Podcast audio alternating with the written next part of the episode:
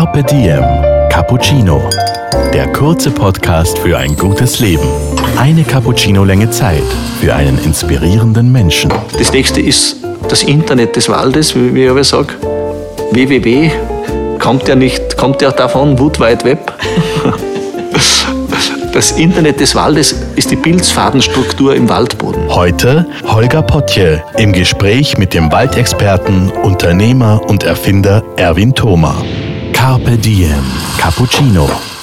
Hallo Erwin, voll schön, dass du heute Zeit gefunden hast und da bist für unseren Podcast. Grüß dich, Holger. Wir sitzen da in, im wunderschönen Golddeck äh, in einem Haus von dir und mit schönem Blick in den Pongau. Äh, jetzt überlege ich du wohnst da oder du lebst da mit deiner Familie schon seit einigen Jahren. Ja? Jetzt ja. meine Frage, was macht denn für dich ein gutes Leben aus? Was braucht es? Ein gutes Leben? Mhm. Mach das sind Fragen. Du, ein gutes Leben. Das Wichtigste sind gelungene Beziehungen. Im ganz unmittelbaren, engen und im weiten Sinn. Mhm. Das heißt, das geht los natürlich von Partnerschaft, klar, mhm. und, und, und Glück und, und in, in der Partnerschaft und das geht weiter. Familie, Freunde, also Menschen, ja. aber auch Beziehung zur Umwelt, mhm. Beziehung zu meinen Viecher, wenn ich in den Stall gehe. Dass ich die spüre, dass die mich spüren, dass das, dass das für beide Teile beglückend ist, wenn wir in Beziehung treten, was du ja immer tust. Und genauso, wenn ich dann in den Wald rausgehe. Mhm. Zu jedem, zu jedem zum kleinen Bacherl und zum Grashalm. Dass ich nicht das Gefühl habe, ich gehe raus und ich bin der, der das kaputt macht, sondern dass ich das Gefühl habe, ich gehe raus und es ist gut, dass ich hier bin. Carpe Diem. Cappuccino. Ein Zauber. Und das hat mich angefangen immer mehr faszinieren. Und so bin ich Förster geworden. Und dann der Wald. Der ist ja, das ist ja, das war, ich habe dann mehr und mehr entdeckt, dass das auch eine vollkommen geheimnisvolle Welt ist. Und dann bin ich Förster geworden. Und das war mein Traumberuf. Ja. Dann bin ich zu den Bundesforste gekommen. Dann war ich entsetzt nach einem Jahr, weil ich mir den Beruf des Försters anders vorgestellt habe, als wir damals, das war sehr verstaubt. Mhm. So ein bürokratischer Staatsbetrieb. Und dann haben wir schon gedacht, da bleibe ich nicht. Mhm. Das ist nichts für mich.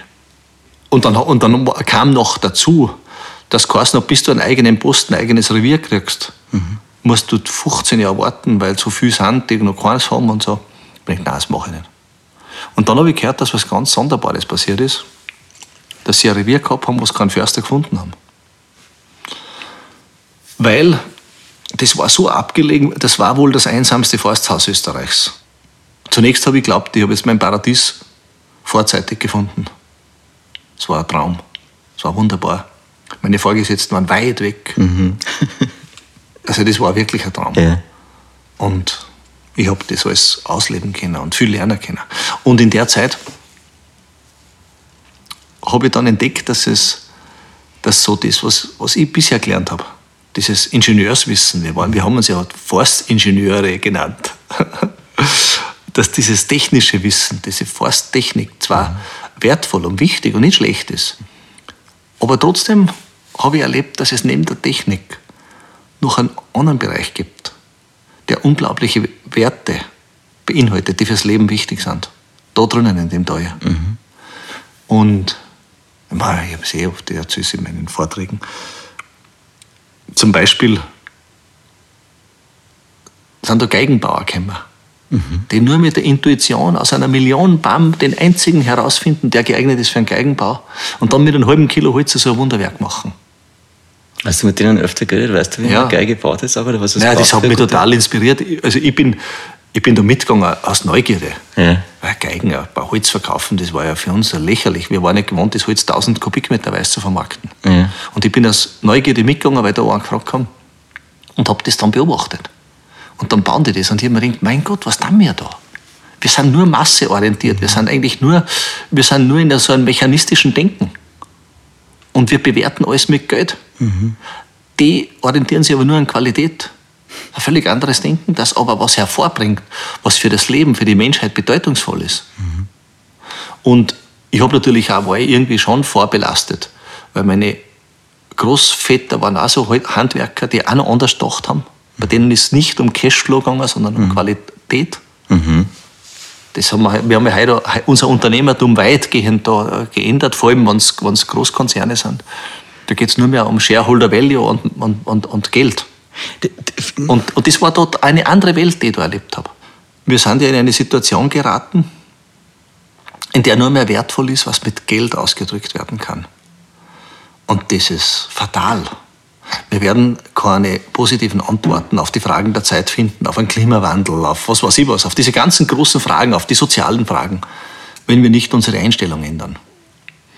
Wenn wir nicht begreifen, dass das saubere Wasser, die reine Luft, der gesunde Boden, ein intakter Wald genauso viel wertvoll ist oder wertvoller ist, als wenn nur der Cashflow in der Bilanz eines Unternehmens. Mhm. Wenn wir das nicht schneiden, wenn wir die Kurven nicht kratzen, dann wird der Homo sapiens auf diesem Planeten schlechte Karten haben.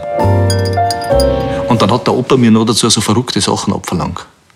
Zum Beispiel die Geschichte mit Mondholz. Er hat gesagt, wenn du arbeitest, musst du nur das beste Holz nehmen, du musst mit Mondholz arbeiten.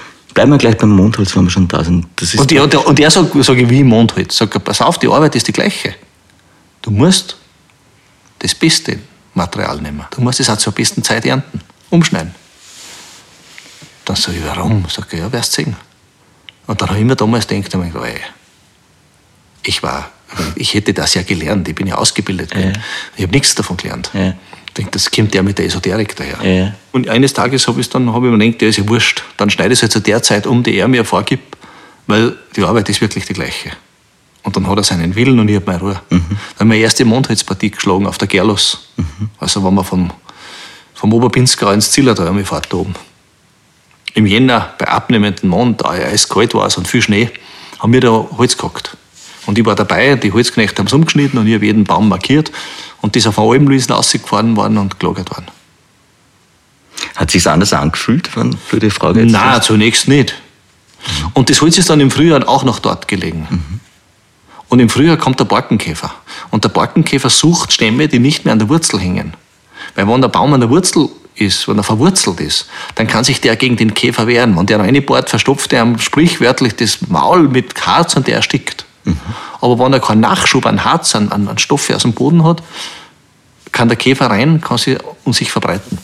Deswegen ist ein Holz, was in Rinde im Frühjahr im Wald liegt, immer gefährlich. Mhm. Und im Mai bin ich aufgefahren, weil es noch oben war in Rinde, weil wir halt, wie so wie es oft der Brauch ist, nicht zusammengekommen sind und langsam waren. Und habe mein Holz angeschaut.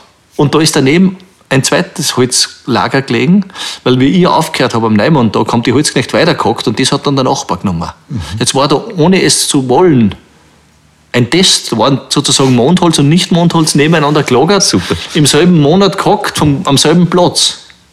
Und dann ist der Käfer gekommen. Und ich konnte es nicht glauben, der ist ausnahmslos nur beim Nachbarn reingegangen. Ich, meine, ich, ich, bin ja nicht, ich bin doch nicht blöd. Dann bin ich mit der Hock hin und her und habe gesehen, ja. die sind die Bohrlöcher, die bohren sich überall nur da drüben ein. Bei mir nichts. Und dann habe ich das erste Mal begriffen, dass der Opa, der alte Mann, Dinge weiß, die ich in meiner ganzen Ausbildung nicht gelernt habe. Carpe Diem. Cappuccino. Wenn wir jetzt schon bei Büchern sind, du hast jetzt auch ein neues Buch rausgebracht, Strategien der Natur. Im Benevento Verlag auch? Ja. Das ist jetzt ganz frisch draußen noch, glaube ich. Ja, das ist ganz neu erschienen, ja. Da geht es um. Es geht eigentlich um diese zwei Welten. Mhm. Es geht darum, dass wir Menschen wirklich eine, eine Wahlmöglichkeit haben. Und die hat jeder. Das hat jetzt nichts mit Holzbau allein zu tun. Ich kann sagen, ich gehe den Weg mit der Natur und gehe einen Weg, der das Leben fördert. Mein eigenes und auch das Leben der anderen. Ich erkenne, dass es wichtiger ist, meine Gesundheit auf meinen Körper schauen und auf meinen zweiten und dritten Körper schauen, nämlich auf die Mitwelt rund um mich. Ja. Dass ich so arbeite und handle, dass meine Dinge noch für die siebte Generation noch mehr gut sind. Und das klingt alles sehr theoretisch, das kann man aber wirklich praktisch im täglichen Leben so schön umsetzen. Ich finde den Ansatz schon total schön, weil ich das Gefühl habe, es denkt ja jeder mal gerade bis zu seinem Lebensende maximal, wann überhaupt. Ja. Und was danach kommt, ist eigentlich egal. Also das von der anderen Seite anzugehen, ist ja schon mal Richtig ja, und das Erstaunliche ist aber das, dass das nicht nur jetzt eine, wie soll ich sagen, altruistisch ist, mhm. Wenn ich mich auf die hinter mir kümmert, auch mein Leben wird erfüllter. Mhm. Wenn ich nicht wie ein Zerstörer da herumfahre, mhm. sondern wie ein Bewahrer. Und die, die, Hauptstrategie der Natur ist es ja, das ist ja ein großer Irrtum, in dem, in dem unsere westliche Gesellschaft lebt. Wir glauben und haben das so gelernt, Darwin und, und, und diese falsche Auslegung von Darwin, Darwin selber hat sich gar nicht so erklärt, dass sozusagen der Erfolg gehört den fittesten und den, e, dem größten Egoisten. Mhm. Und das Selektionsmittel der Wahl ist der Kampf. Das stimmt nicht. Sondern? Die wichtigste Strategie der Natur ist das Miteinander und die Kooperation. Im Wald draußen, das kann jeder Biologe nachweisen und wo man nur mal bewusst darauf hinschaut, gibt es natürlich auch Kampf und Wettbewerb. Aber das wichtigste Mittel, das wichtigste Mittel zum Erfolg im Wald ist die Kooperation mit den anderen. Der Wald ist die Stätte des, der größten Kooperation und des Miteinanders. Ein Baum wächst im Wettbewerb so lange, bis er oben seine Krone ausgebildet hat. Wenn der mal seinen Raum hat für sich, also wenn er sozusagen seine Existenz abgesichert hat, wird der Wald sprichwörtlich brüderlicher wie alles andere, was wir kennen. Okay, das heißt, dann wird auf einmal wahnsinnig kooperativ gegenüber. Kooperativ, sozial, empathisch. Das ist ja das Erstaunliche, wenn man sich mit dem Wald ganz wissenschaftlich betrachtet. Äh, je älter der Wald wird, desto weniger erkennst du dort ein Individuum. Das ist ja, da, da, da, da beginnt ein vollkommen kollektives Handeln. Die stimmen sie immer ab, weil die Bäume genau wissen, eine Dürre, einen Sturm, eine, eine Trockenheit, wurscht was kommt, ein Hochwasser, diese alle, alle Herausforderungen des Lebens bewältigen wir besser gemeinsam wie einsam. Und das, was wir in der Wirtschaft predigen, dass du verdammt dazu bist, alle anderen, die das Ähnliche machen, als Mitbewerber zu sehen und bis an dein Lebensende bekämpfen musst, das ist grundfalsch. Mhm. Es ist grundfalsch, wenn wir in der Schule anfangen, die Kinder sitzen und sagen, jetzt schauen wir, wer von euch der Beste ist. Wenn wir sozusagen gegeneinander ausspülen. Wir müssen vielmehr schauen, dass wir mit den Kindern sagen, am besten macht es, wenn ihr ein Team seid, wenn ihr lernt, zusammenzuhalten, wenn ihr lernt, euch zu unterstützen. Das Beste ist, wenn ihr begreift, dass jeder etwas Besonderes gut kann. Jeder Mensch hat seine Talente. Mhm. Und das Beste ist, wenn jeder seine Talente optimal entwickeln kann mhm. und nicht seine Energie nutzt, den anderen zu unterdrücken und zu übervorteilen, sondern die Energie dazu nutzt, seine Talente zu entwickeln. Und das ist die Strategie der Natur. Und da kann man, wenn man mal, wenn man dieses Denken, und das kann man richtig ganz einfach üben, dieses Denken, ist unglaublich bereichernd fürs Leben. Klingt voll schön, ja. Ja. Du bist einerseits auch heute bei uns, weil äh, der neue Film von Erwin Wagenhofer in den Kinos startet, But Beautiful, wo du einer der Protagonisten bist. Und da geht es eigentlich auch ganz stark um, um ganzheitliches Denken. Wir mhm. alle sind miteinander verbunden. Ja? Mhm. Ist das so die, die Klammer, die drüber steht über ja. den Film, richtig? Ja. Genau, der startet in den Kinos am 15. November. Was mir aufgefallen ist im Film, weil ich habe ihn schon gesehen vor äh, Baumstämme erzählen Geschichten. Also du warst ja wie Sherlock Holmes, ja. bist du vor dem Baumstamm gesessen ja. und hast irgendwie dem sein Leben nacherzählt. Wie funktioniert das? Wo hast du das gelernt? Das ist ganz einfach. Wenn du einen Baumstamm anschaust, hat an der Schnittfläche, siehst man seine Jahresringe. Und die Jahresringe eines Baumes sind sein Tagebuch. Da schreibt er sein Leben auf. Und der Baum schreibt das Leben nicht auf, damit er dem anderen eine Geschichte drucken kann oder was darstellen kann, sondern völlig unbeeindruckt, was ist, wird dort festgehalten. Also da, diese Schnittfläche, die Stirnfläche eines Baumstammes ist der Bericht seines Lebens, unbeirrt und unbeeinflusst vom Wollen und, und, und Drängen oder so. Und da siehst du, kannst sehr viel, wenn du da ein bisschen die einübst, kann man da unglaublich viel sehen. Zum Beispiel sieht man, wenn ein junger Baum zu lange vom, von den Großen bedrängt wurde und kein Licht kriegen kann und die, und die Alten nicht weichen wollen, wie der dahin hungert, ganz kleine Ringe. Und dann siehst du den Tag, wo neben ihm der Große niederbricht. Mhm. Da feiert der die Party, weil der braucht Licht für die Photosynthese. Und da siehst du, plötzlich kommt dieser, das ist, kommt dieser Sprung, wo er loswächst und wo es richtig losgeht. Das heißt, dann werden die Ringe auch Da werden die Ringe oder? plötzlich viel breiter. Aha. Oder du siehst, wenn, wenn sie im Boden was bewegt hat, es kann passieren, dass mal was nachgibt, was weg, was rutschig wird. Oder wenn Stürme plötzlich immer von einer Seite kommen, weil dann baut er Stützholz, dann stützt er sie ab. Du siehst seine ganze, sein ganzes Bestreben ein Leben lang. Du siehst auch, wenn er Krankheiten gehabt hat. Das kann man alles ablesen. Mhm. Also das ist, das ist, äh, das Holz ist eben kein Material wie ein Kunststoff das der Mensch leblos in der, in der Küche der Chemie formt und dann in, in, irgendwo synthetisch herstellt. Das Holz ist ein Material, dem immer das ganze Leben innewohnt.